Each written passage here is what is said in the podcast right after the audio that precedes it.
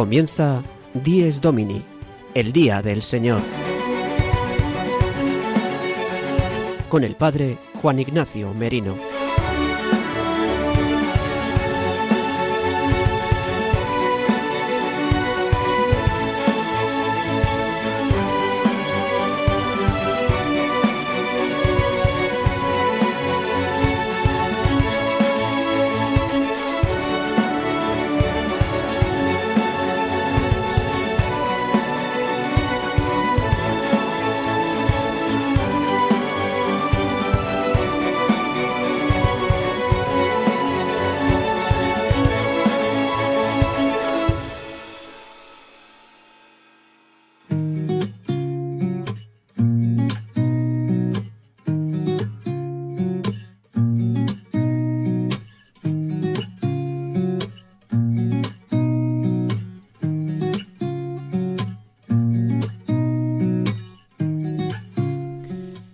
Buenos días, queridos amigos de Radio María.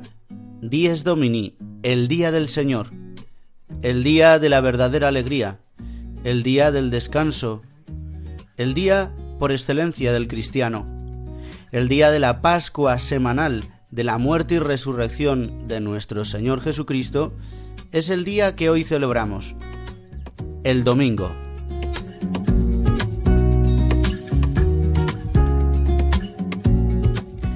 Hoy 19 de febrero de 2023 celebramos el séptimo domingo del tiempo ordinario, el último domingo antes de comenzar el tiempo de cuaresma, que dará comienzo este próximo miércoles, de lo cual hablaremos en nuestro programa de hoy.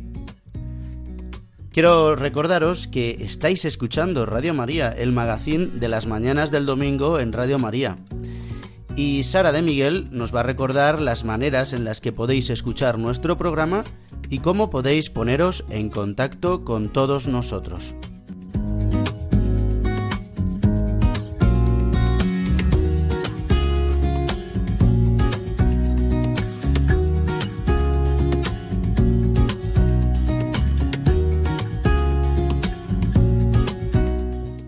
Queridos oyentes, para escuchar nuestro programa Dies Domini lo podéis hacer en directo todos los domingos de 8 a 9 de la mañana, una hora menos en Canarias, a través de la frecuencia de Radio María de tu localidad. También podéis escucharlo una vez emitido en los podcasts de Radio María en la web radiomaria.es, buscando en la parrilla nuestro programa Dies Domini. Descárgatelo y escúchalo cuando quieras. Además, podréis escucharlo a través de las plataformas digitales Spotify, Apple Podcast y Google Podcast, suscribiéndoos para escucharlo todas las semanas. Si queréis poneros en contacto con nosotros, podéis hacerlo a través del correo electrónico diesdomini@radiomaria.es. Repito, diesdomini@radiomaria.es, al cual podéis enviarnos preguntas, sugerencias o cualquier comentario. Feliz día del Señor. Y en este domingo 19 de febrero de 2023, en el que celebramos el séptimo domingo del tiempo ordinario, hemos preparado un programa, Dies Domini, el Día del Señor, lleno de contenido. Hablaremos de la cuaresma que se acerca, hablaremos de las lecturas de hoy, hablaremos de diversos temas que nos van a ayudar, como siempre, a vivir la alegría del domingo, el Día del Señor Quizás nos escuchéis de muchos rincones de España, desde las ciudades más pobladas hasta los pueblos más recónditos de las sierras. Pues yo os invito a que no desconectéis y que escuchéis ahora el sumario que nos resume el 10 Domini de hoy, 19 de febrero de 2023.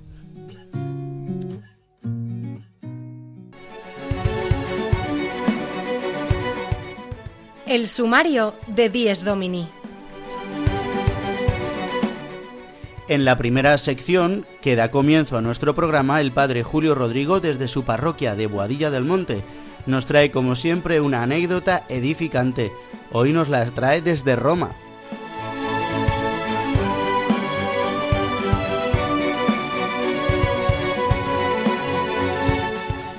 El padre Jesús Colado, desde Japón, nos dará la pincelada litúrgica y hoy nos va a hablar del día del miércoles de ceniza.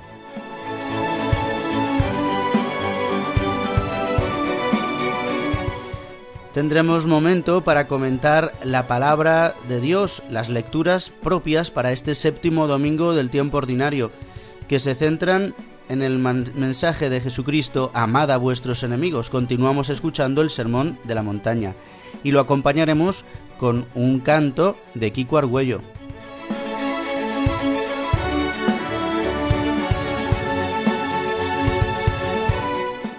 También daremos alguna pincelada del final del tiempo ordinario y de la diferencia con el inicio del tiempo litúrgico de la cuaresma.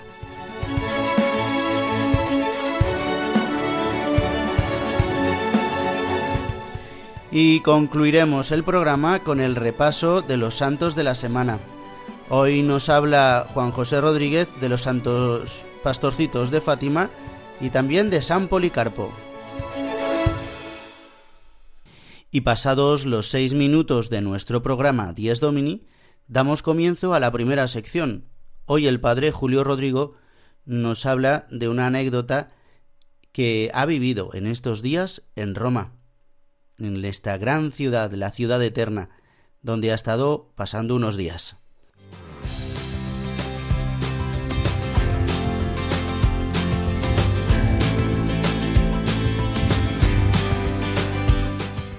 El domingo desde mi parroquia, una sección realizada por el padre Julio Rodrigo.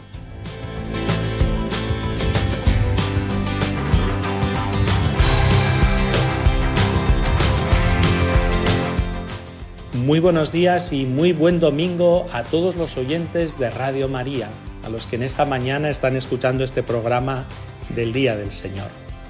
Miren, la semana pasada he estado en Roma un grupo de sacerdotes españoles fuimos a participar en un congreso para sacerdotes que organizó el movimiento de los focolares. Hacía tiempo que no íbamos con esta crisis sanitaria del COVID. Luego permanecimos el fin de semana en Roma, en esta preciosísima ciudad. Han sido unos días, por tanto, de enriquecimiento, también de descanso y de disfrutar de esa bella ciudad. El domingo celebramos la Eucaristía en el Vaticano, o concelebramos, mejor dicho, a las diez y media siempre se celebra en el altar de la Cátedra de San Pedro la Eucaristía. Y después participamos en el Ángelus del Papa a las doce de la mañana. Estaba la plaza llenísima, a rebosar, multitud de personas venidas de diversos lugares. Participábamos en la oración. De hecho, me encontré con una familia de mi parroquia. Y allí todos juntos, además de participar en esa oración y escuchar al Papa, le manifestábamos nuestro cariño y adhesión. En estos días que he estado en este Congreso, se pueden imaginar que he podido hablar con muchos compañeros, venidos de diversos lugares. Unos venían de la misma ciudad de Roma, de Italia, de diversos países europeos, y también venían algunos de países cercanos a nuestro continente, por ejemplo, de Líbano, de Siria. Uno de estos compañeros me contó una anécdota que la verdad que llegó a mi corazón. Como él venía desde más lejos, nos contó que se vino unos días antes. Conoce a un empleado de gran responsabilidad en el Vaticano y aprovechó con él para hacer una visita a la ciudad del Vaticano y a todos los edificios que hay allí con más tranquilidad, guiado por este amigo suyo, sobre todo por lugares que habitualmente pues no son tan fácilmente accesibles. Él nos contó que mientras estaban haciendo esta visita, en un momento dado vieron movimiento de la Guardia Suiza, que protege al Papa, y que les echaron a un lado, y que este empleado que se conoce bien ya el ambiente dijo viene el Papa, seguro que viene el Papa. Y así fue. Se toparon con el Papa. Preciosa casualidad. Ya saben, yo lo repito mucho, que las casualidades no dejan de ser guiños de la providencia de Dios. Este sacerdote le saludó de lejos y el Papa se acercó y le dijo al Papa, Santo Padre, rezamos mucho por usted. Y el Papa con buen humor le respondió, pero a favor o en contra. Y que el sacerdote espontáneamente y rápido le dijo, por supuesto, siempre a favor. El Papa les dio las gracias intercambiaron unas palabras amables y se marchó. Y el Papa continuó con su programa. Me llamó la atención lo que contaba que dijo el Papa, a favor o en contra, porque por desgracia se puede rezar a favor de una persona o también en contra.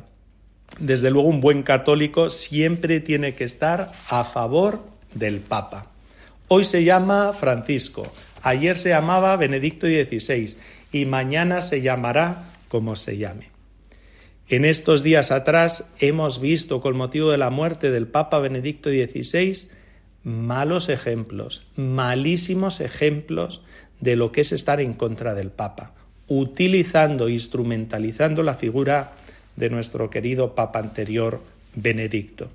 Créanme que esos malos ejemplos a mí me produjeron vergüenza ajena, más viniendo de quienes venían, y me llegaron hasta escandalizar. Por supuesto que el Papa lo manifiesta, que se pueden tener discrepancias con él y con cualquier persona, pero siempre hay que expresarlas correctamente y en los ámbitos oportunos. Nosotros, yo creo que es el parecer de todos los que me escuchan, nosotros, como dijo este sacerdote espontáneamente, siempre a favor del Papa, por supuesto, siempre a favor del Papa, manifestándole nuestro aprecio, nuestro cariño y adhesión, y ofreciéndole nuestra oración que tanto la necesita, constantemente. Siempre dice, y no se olviden de rezar por mí. Casi lo dice como un pobre que pide limosna. Se la ofrecemos con todo cariño para que sepa guiar a nuestra Iglesia en este tiempo, que ni es ni mejor ni peor, es el tiempo que nos ha tocado vivir. Nos volvemos a escuchar la semana que viene y feliz domingo a todos. El domingo desde mi parroquia, una sección realizada por el Padre Julio Rodrigo.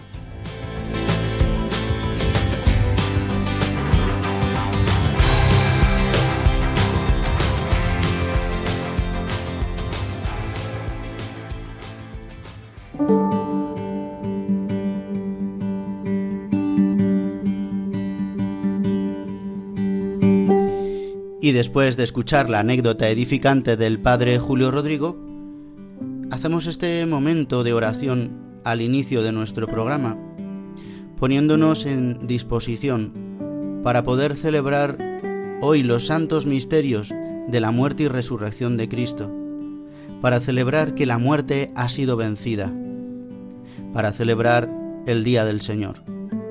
Para ello lo hacemos como siempre, con la oración colecta, la oración que la Iglesia nos regala para realizarla al principio de la Santa Eucaristía Dominical. Y con ella reflexionamos y oramos. La de este séptimo domingo dice así.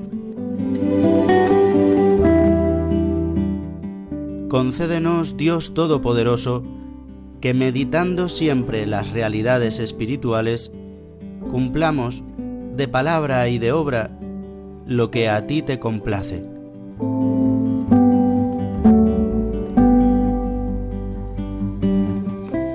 Le suplicamos a Dios Todopoderoso que nos conceda a través de la meditación de las realidades espirituales, dice, de la meditación siempre, dice, meditando siempre las realidades espirituales, cumplamos de palabra y de obra lo que a ti te complace.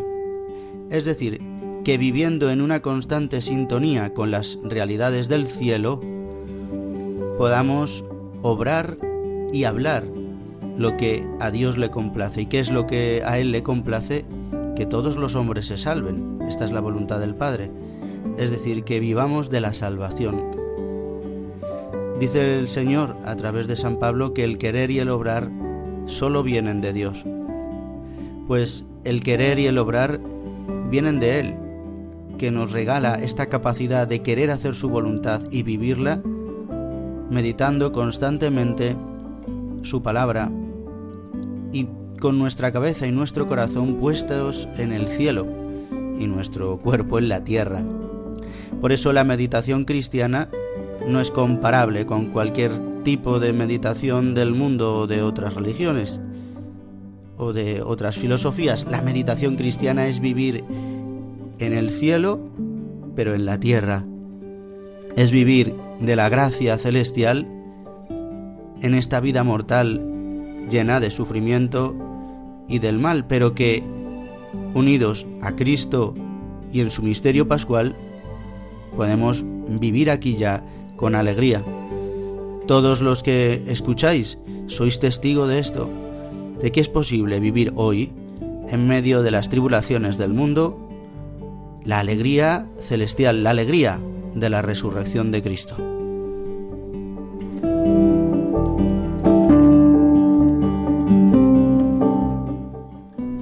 Y hemos orado con esta oración colecta.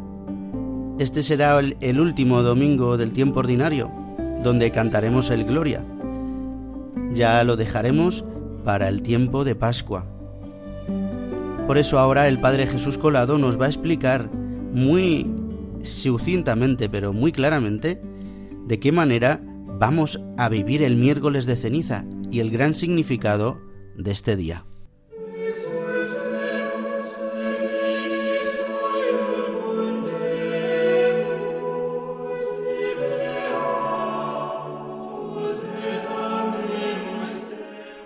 La liturgia del domingo con el Padre Jesús Colado.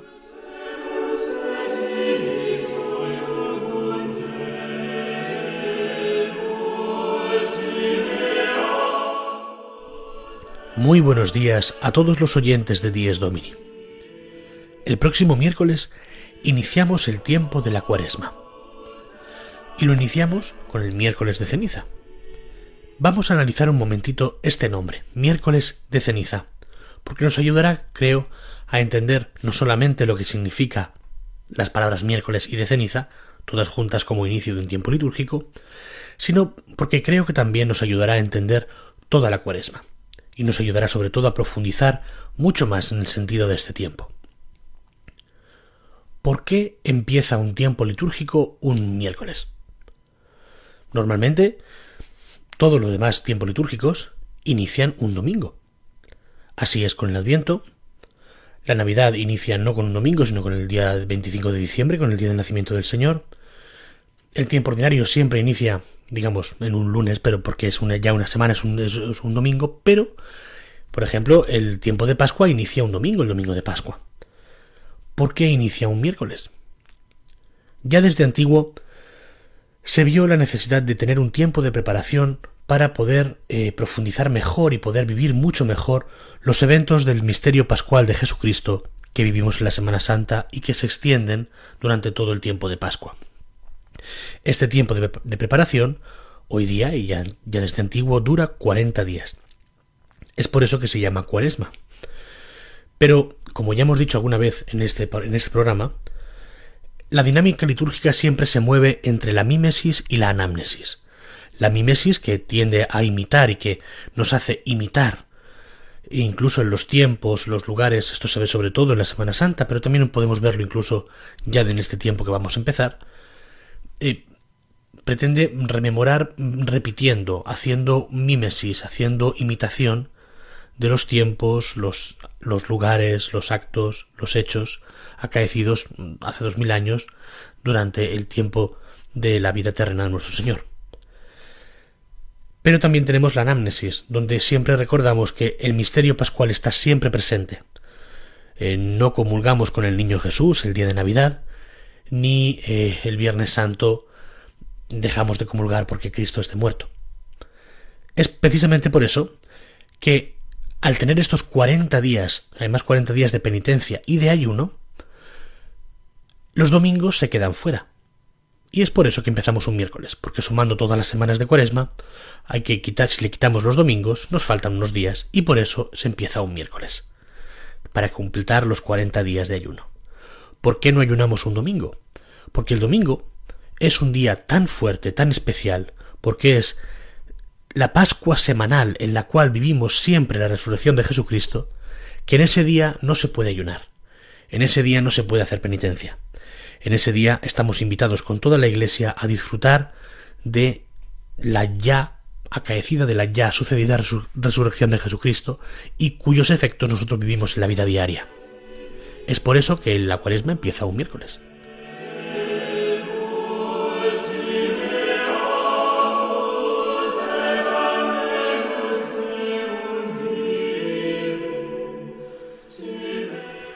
Y ahora vamos a la ceniza.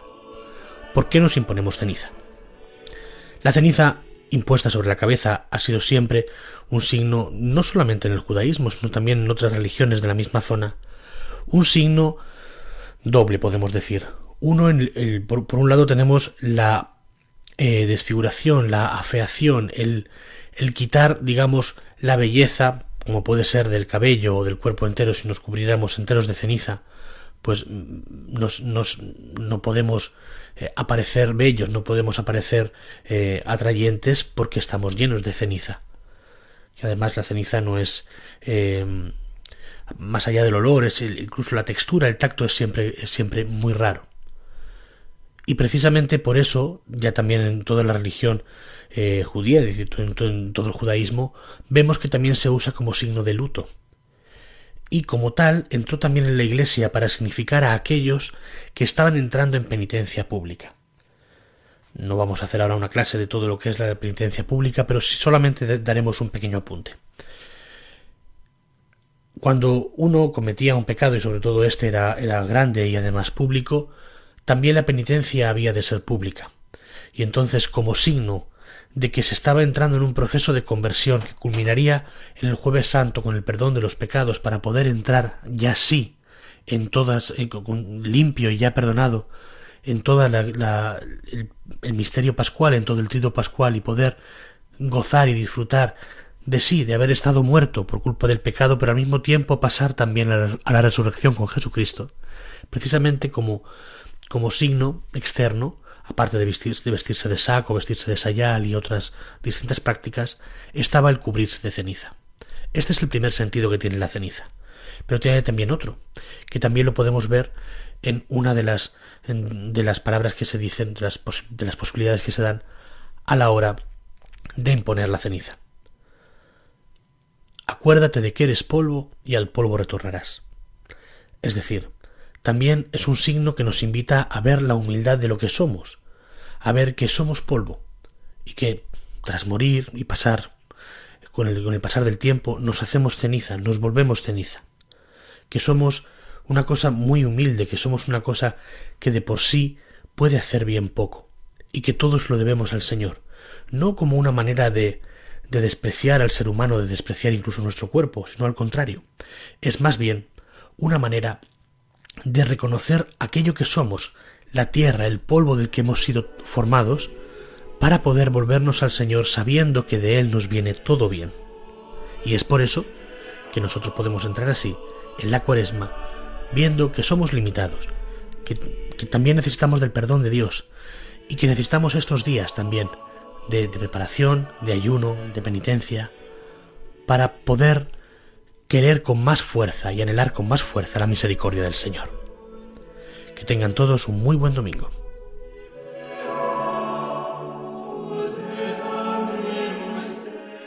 La liturgia del domingo con el Padre Jesús Colado.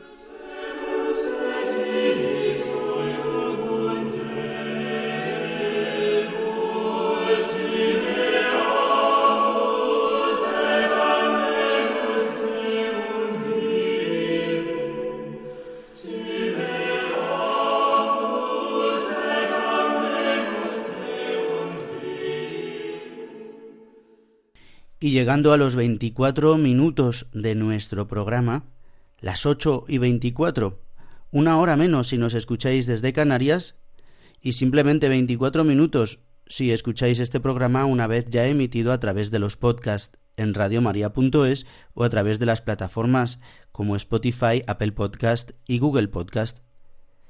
Recordaros que podéis escribirnos siempre a nuestro correo electrónico diesdomini pues bien, vamos ahora a meditar, a comentar un poco la palabra de Dios de este domingo séptimo del tiempo ordinario, las lecturas que nos regala la Iglesia para este domingo séptimo. Interrumpimos el tiempo ordinario hasta el domingo de Pentecostés, donde reanudaremos la octava semana del tiempo ordinario.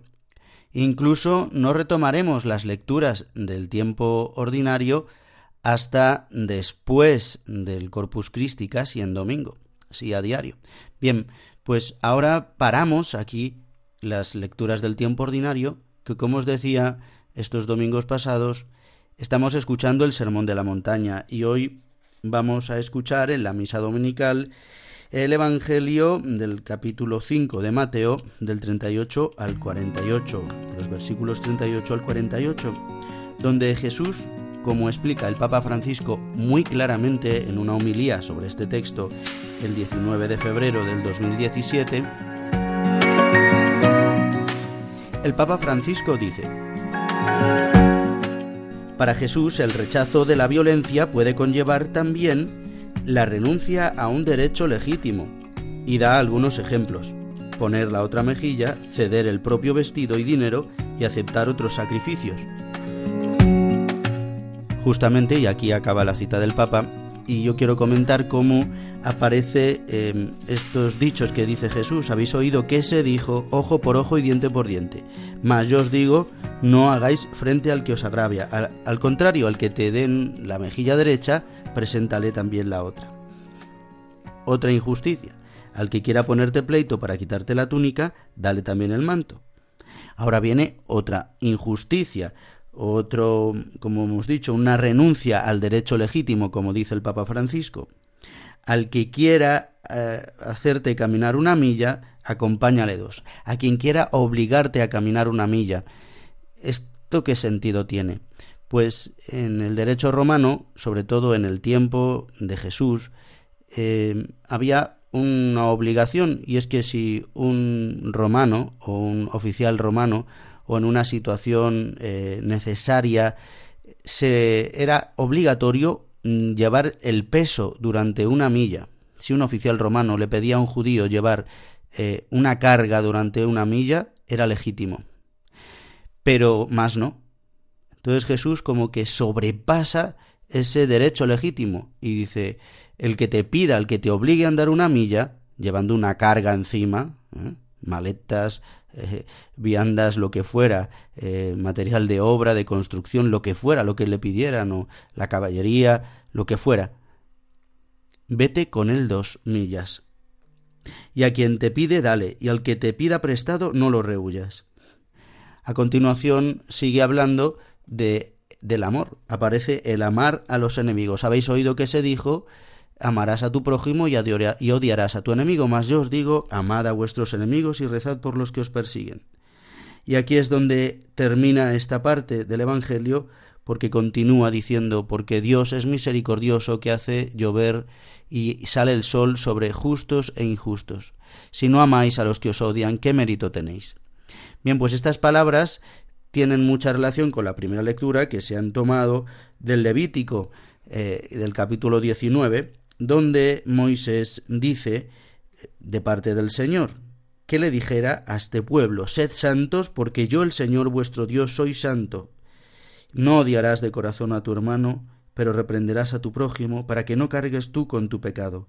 No te vengarás de los hijos de tu pueblo ni les guardarás rencor, sino que amarás a tu prójimo como a ti mismo. Yo soy el Señor. Este amor al prójimo, el pueblo judío lo tiene muy claro, amar primero a Dios y después al prójimo. Pero el amar al enemigo es como la revolución que trae Jesucristo. En el fondo es revolución, sí, porque lo dice y, y, los demás y nosotros mismos nos sorprendemos. Pero es verdad que durante toda la historia de la salvación aparece el justo como el que se deja humillar, como el que se deja aplastar, como el que ama a todos, el que ama como Dios, el que tiene el corazón de Dios. Por eso, queridos amigos de Radio María, este mm, paradigma que parece mm, como algo inalcanzable es una realidad que Jesucristo ha hecho en medio de nosotros y que quiere realizar en cada uno de nosotros la capacidad de poder amar como Él ha amado, amar a los que nos insultan, a los que nos difaman, con los que no nos llamamos bien. ¿Es posible esto? Pues con el Espíritu de Cristo es posible. Es posible que aceptemos eh, esta injusticia ilegítima de andar dos millas en vez de una, de que nos abofeten en la mejilla derecha Por lo tanto, si nos abofetean en la mejilla derecha, nos están dando con el, eh, con el reverso de la mano, es decir, es una actitud de desprecio absoluto. Y que pongamos nosotros la otra mejilla y nos den con la palma. Eh, todos estos signos son importantes, los nombra Jesús como un signo de dejarnos pisar por el otro. Esto es muy fuerte hoy en esta sociedad y para muchos que nos escuchéis seguramente también sea un escándalo, pero esto es lo que Jesucristo nos ha transmitido.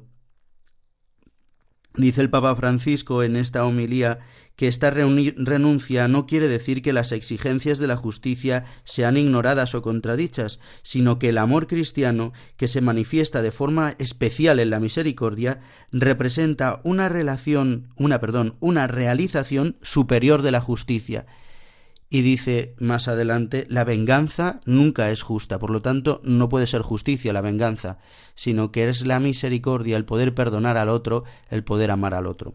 Bien, pues la segunda lectura Continuamos con eh, la lectura continuada de la primera carta a los Corintios, hoy en el capítulo 3, donde se nos habla que somos templo del Espíritu Santo.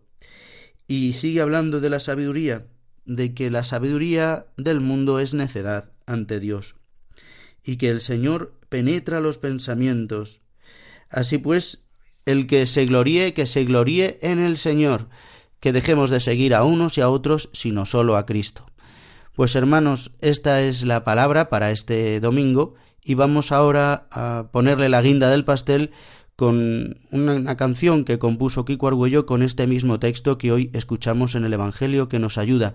Y el título dice No resistáis al mal.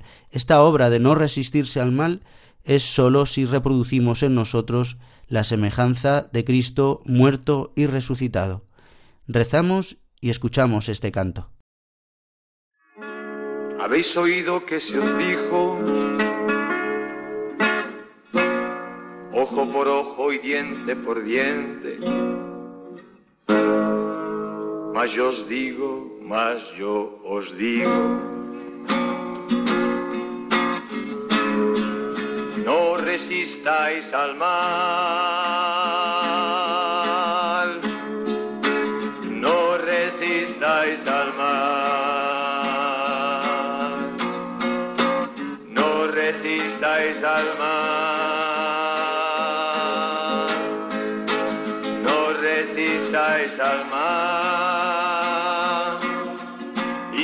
Alguno te golpea en la mejilla derecha, preséntale también la otra. Y si alguno te lleva a juicio para quitarte la túnica, tú déjale también tu manto.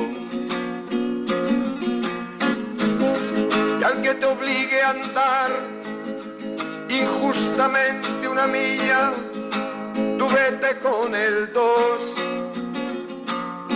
Al que te robe lo que es tuyo, no se lo reclames resistáis al mal,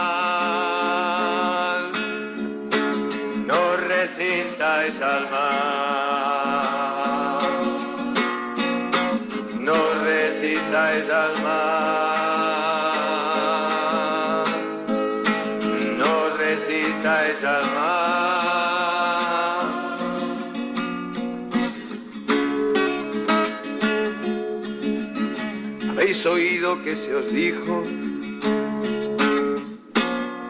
amarás a tu prójimo y odiarás a tu enemigo. Mas yo os digo, mas yo os digo, amad a vuestros enemigos, haced el bien a los que os odian rezad por los que os persiguen bendecid a los que os calumnian.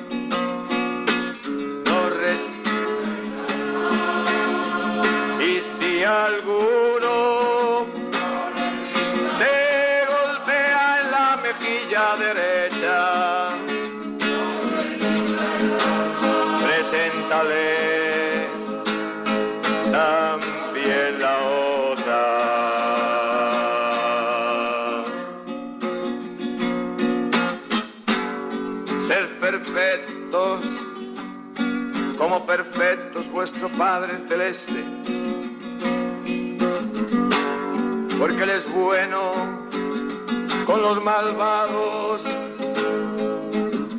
porque Él es bueno con los pecadores.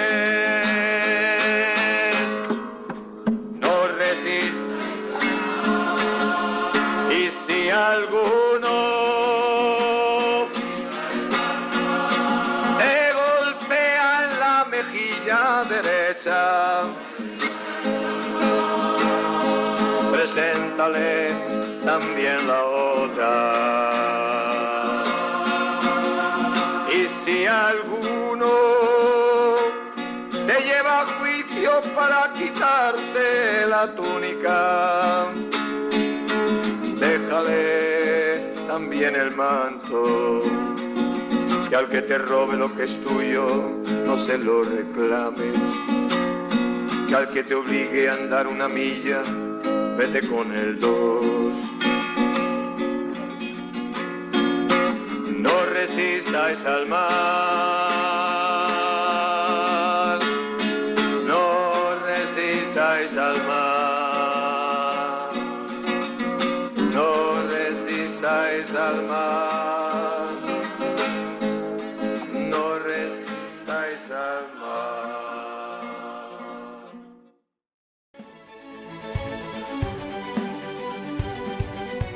Están escuchando Dies Domini, el Día del Señor, un programa dirigido por el Padre Juan Ignacio Merino.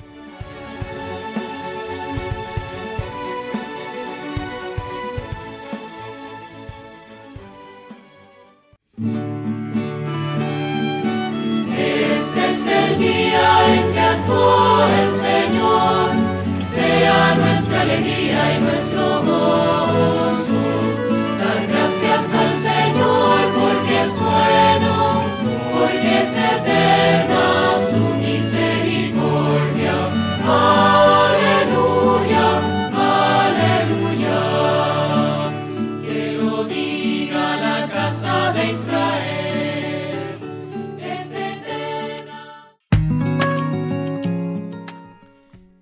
Escuchábamos, este es el día en que actuó el Señor, sea nuestra alegría y nuestro gozo. Este salmo por excelencia, salmo pascual. Este salmo lo reproduciremos durante el tiempo de Pascua constantemente, durante sobre todo la primera semana. Este canto que tantas veces pongo yo aquí en el programa porque nos recuerda el día del Señor, el día de la resurrección, el día de la verdadera alegría. Pero este día va a dejar de tener esta potencia eh, tan alegre para vivir el tiempo de cuaresma, donde no cantaremos el aleluya durante todo el tiempo de la cuaresma, a partir del miércoles de ceniza, donde la liturgia será bastante más sobria, donde el canto puede ser sostenido con instrumentos, pero mm, no se recomienda y no se debe eh, tener música solamente instrumental, donde se rebajan también el, tono de los cantos, no tan alegres, sino más penitenciales, donde también las flores, un signo litúrgico que nos ayudan a ver cómo pasa el tiempo, cómo llega el ocaso de la vida, pues también se disminuye para adornar nuestros altares, nuestras vírgenes y santos, nuestras iglesias, nuestros templos. Otros tipos de signos que se atenúan no solamente en la música, no solamente en las flores, sino también en toda la liturgia tiene toma un tinte de, austeridad penitencial, un tinte de conversión. Por eso, como nos decía el Padre Jesús Colado, jamás en un domingo podemos hacer penitencia porque es el día del Señor, es el día de la resurrección, aunque vivamos el tiempo de Cuaresma. Cada domingo recordaremos, aquí en Dies Domini también, que el domingo es el día del descanso, el día de la resurrección, aunque estemos inmersos en el tiempo de la Cuaresma, que es un tiempo fuerte que la Iglesia nos prepara para vivir la Semana Santa, para entrar en el triduo pascual. Bien, pues de todas estas particularidades de la cuaresma y del cambio del tiempo ordinario al tiempo cuaresmal, pues seguiremos hablando en los próximos programas. Otra de las particularidades es que ya el Gloria, el himno del Gloria, no se cantará ya hasta el tiempo de Pascua, excepto en alguna solemnidad que se celebre durante este tiempo, como puede ser el día de San José o el día de la Anunciación. Estas dos solemnidades que se podrá cantar el Gloria. Y ya simplemente lo cantaremos el día de Jueves Santo en la Cena del Señor. Bien, pues queridos hermanos, todas estas particularidades que nos ayudan, porque la liturgia siempre nos ayuda a entrar en el misterio de Cristo. Son ayudas que nos disponen para entrar en contacto con Dios y para vivir la comunión con los hermanos. Y no tenemos más tiempo en nuestro programa, así que vamos con nuestra última sección, con Juan José Rodríguez, Los Santos de la Semana.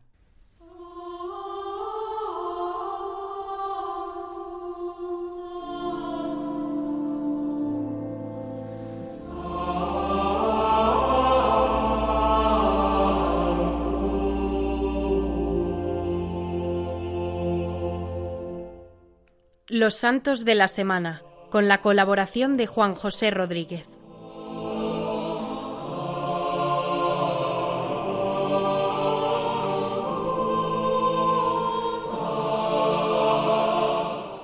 Muy buenos días amigos de Radio María, gracias por estar en la sintonía de su programa Dies Domini.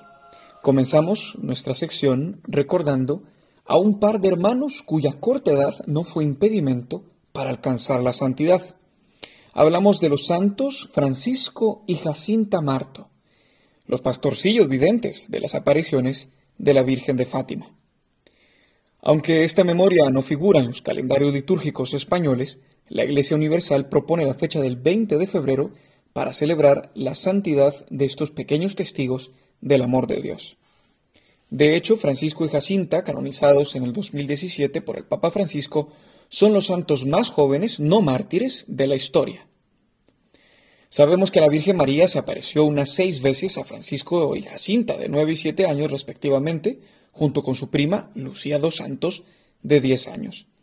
Esta última murió en 2005 como monja carmelita descalza. La historia de la Virgen de Fátima es muy conocida por todos, pero recordemos que en un principio a los tres niños no les estaba permitido contar a nadie estos encuentros celestiales. Fue la pequeña Jacinta la que contó a su madre, desencadenando, sin quererlo, un verdadero desasosiego en la pequeña aldea de Aljustrel, muy cerca de donde se encuentra hoy la Basílica y Santuario de Fátima.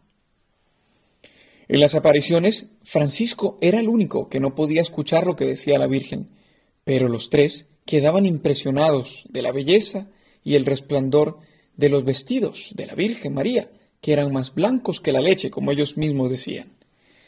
Los tres pastorcillos de Aljustrel fueron objeto de malas interpretaciones y calumnias, perseguidos y encarcelados. Pero todo lo soportaron con paciencia y humildad, dando pruebas de heroica fortaleza pese a su corta edad. En particular, Francisco actuó con hombría cuando fueron amenazados de muerte a menos que declararan falsas las apariciones. Él infundió valor a Jacinta y a Lucía. Los tres se mantuvieron firmes. Si nos matan, no importa, vamos al cielo, decían. De forma específica, se hizo patente su espíritu martirial cuando le engañaron llevándose a su hermana, a la que supuestamente iban a sacrificar. No se preocupen, no les diré nada, prefiero morir antes que eso, dijo Francisco. Dios se llevó tempranamente junto a él a este pequeño santo, un 4 de abril de 1919, cuando éste tenía apenas 11 años. Los dos hermanos fueron testigos de hechos prodigiosos realizados por mediación de María, que se hizo eco de sus súplicas. Cuando veían que la atención recaía en ellos por haber sido agraciados con las visiones, actuaban con la misma sencillez y humildad de siempre, huyendo de la notoriedad. En concreto, Jacinta fue bendecida con apariciones de la Virgen de la que no fueron testigos ni Francisco ni Lucía. En sus memorias, Sor Lucía manifestó, Jacinta fue, según me parece, aquella a quien la Santísima Virgen comunicó mayor abundancia de gracia, conocimiento de Dios y de la virtud. Tenía un porte siempre serio, modesto y amable, que parecería traslucir en todos sus actos una presencia de Dios propia de personas avanzadas ya en edad y de gran virtud. Ella era una niña solo en años. Es admirable cómo captó el espíritu de oración y sacrificio que la Virgen nos recomendó. Conservo de ella una gran estima de santidad. Hasta aquí las palabras de Sor Lucía. La Virgen había advertido a Francisco y a Jacinta que sus vidas serían breves. Esta padeció mucho antes de morir por una llaga abierta en el pecho. Tanto ella como Francisco fueron contagiados por la pandemia de gripe de 1918, que se prolongó hasta 1920, conocida como la gripe española. A Jacinta le tuvieron que operar sin anestesia para quitarle dos de sus costillas. Ella misma decía, sufro mucho, pero ofrezco todo por la conversión de los pecadores y para desagraviar al corazón inmaculado de María. En una aparición, María le aseguró que vendría a buscarla. Voló a los brazos del Padre en un centro hospitalario de Lisboa, donde la llevaron casi in extremis, esperando que se recuperara el 20 de febrero de 1920, a los 10 años de edad. Ambos hermanos fueron trasladados al santuario de Fátima. Al abrir el sepulcro de Francisco, vieron que el rosario que colocaron sobre su pecho aparecía enredado entre sus dedos. En cuanto a Jacinta, al trasladarla al santuario, quince años después de su muerte, constataron que su cuerpo estaba incorrupto. El 18 de abril de 1989, Juan Pablo II declaró venerables a estos dos hermanos, y el 13 de mayo del año 2000, en el transcurso de su visita a Fátima, los beatificó en presencia de Lucía, la tercera vidente. Ahora están en el libro de los santos desde el año 2017.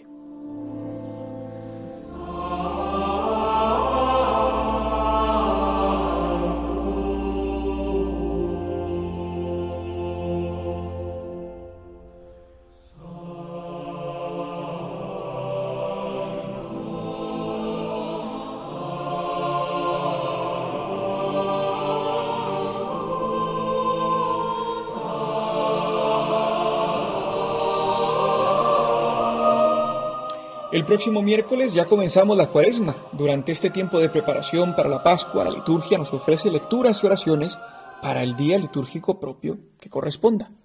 Por esta razón, en la celebración de la Eucaristía ferial, o bien en el rezo de la liturgia de las horas, todas las memorias, consideradas como obligatorias, se tomarán ahora como memorias libres, y se hace solamente una conmemoración del santo que correspondiese.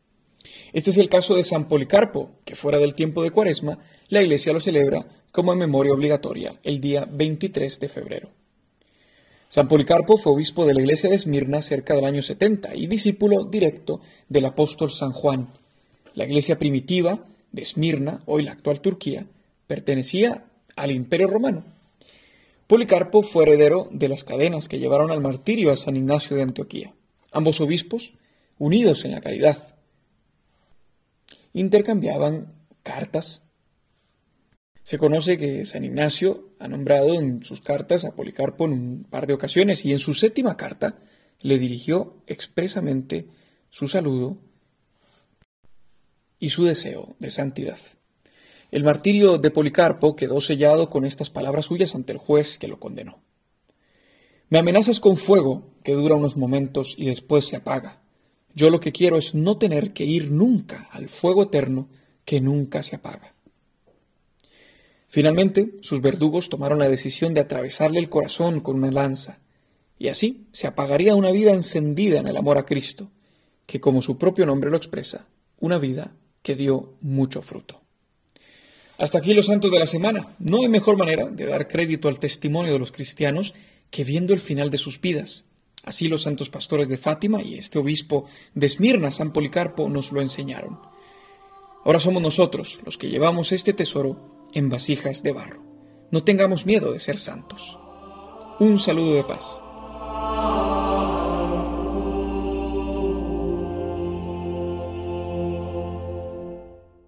Los Santos de la Semana, con la colaboración de Juan José Rodríguez.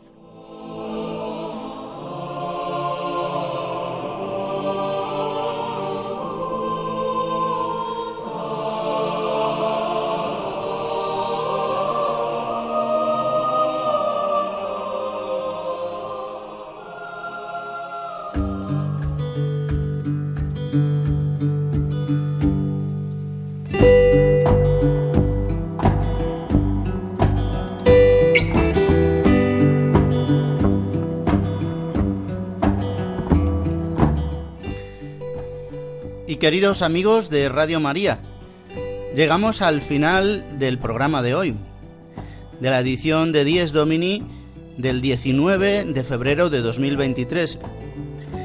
En este domingo en el que comenzamos la séptima semana del tiempo ordinario, pero que quedará interrumpido este tiempo con el inicio de la cuaresma con el miércoles de ceniza.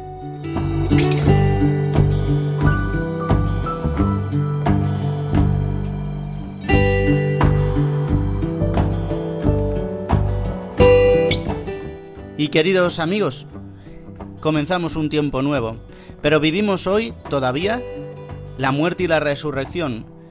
Todavía vivimos de la Pascua del año pasado, pero enseguida comenzaremos a prepararnos para la próxima Pascua, con este tiempo de cuaresma, 40 días para poder vivir en la penitencia, en la conversión y en la espera de la celebración del misterio pascual de Cristo, que es lo que celebramos en cada domingo.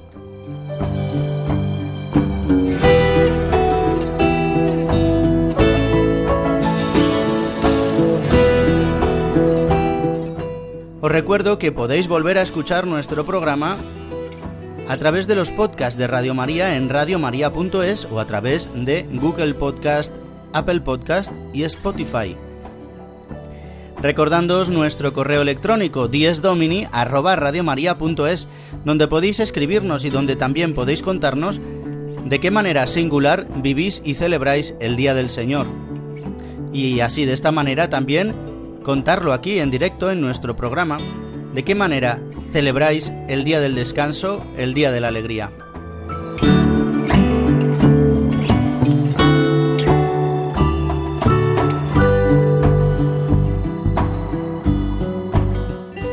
Pues bien, agradeciendo a todo el equipo de Radio María y a todo el equipo propio del programa 10 Domini que hace posible que podáis escuchar este programa cada semana.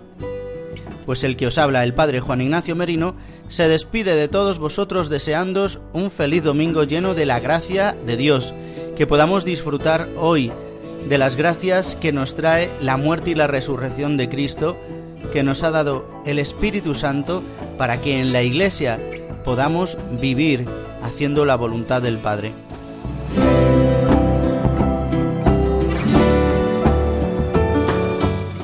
Feliz domingo a todos y hasta dentro de siete días.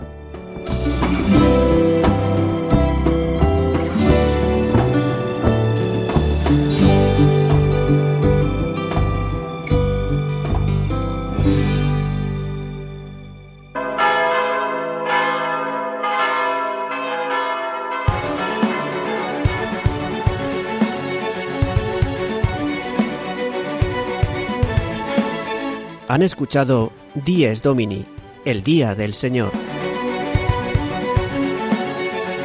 Con el Padre Juan Ignacio Merino.